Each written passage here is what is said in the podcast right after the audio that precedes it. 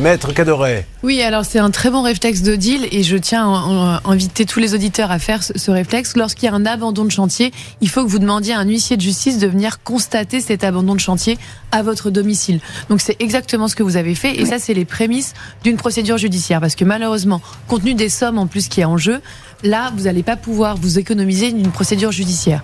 Et euh, la condition euh, de départ, c'est d'avoir ce PV de constat d'abandon de huissier. La seconde, c'est une mise en demeure pour demander à l'entrepreneur de revenir sur le chantier. Merci beaucoup Anne Cadoréal.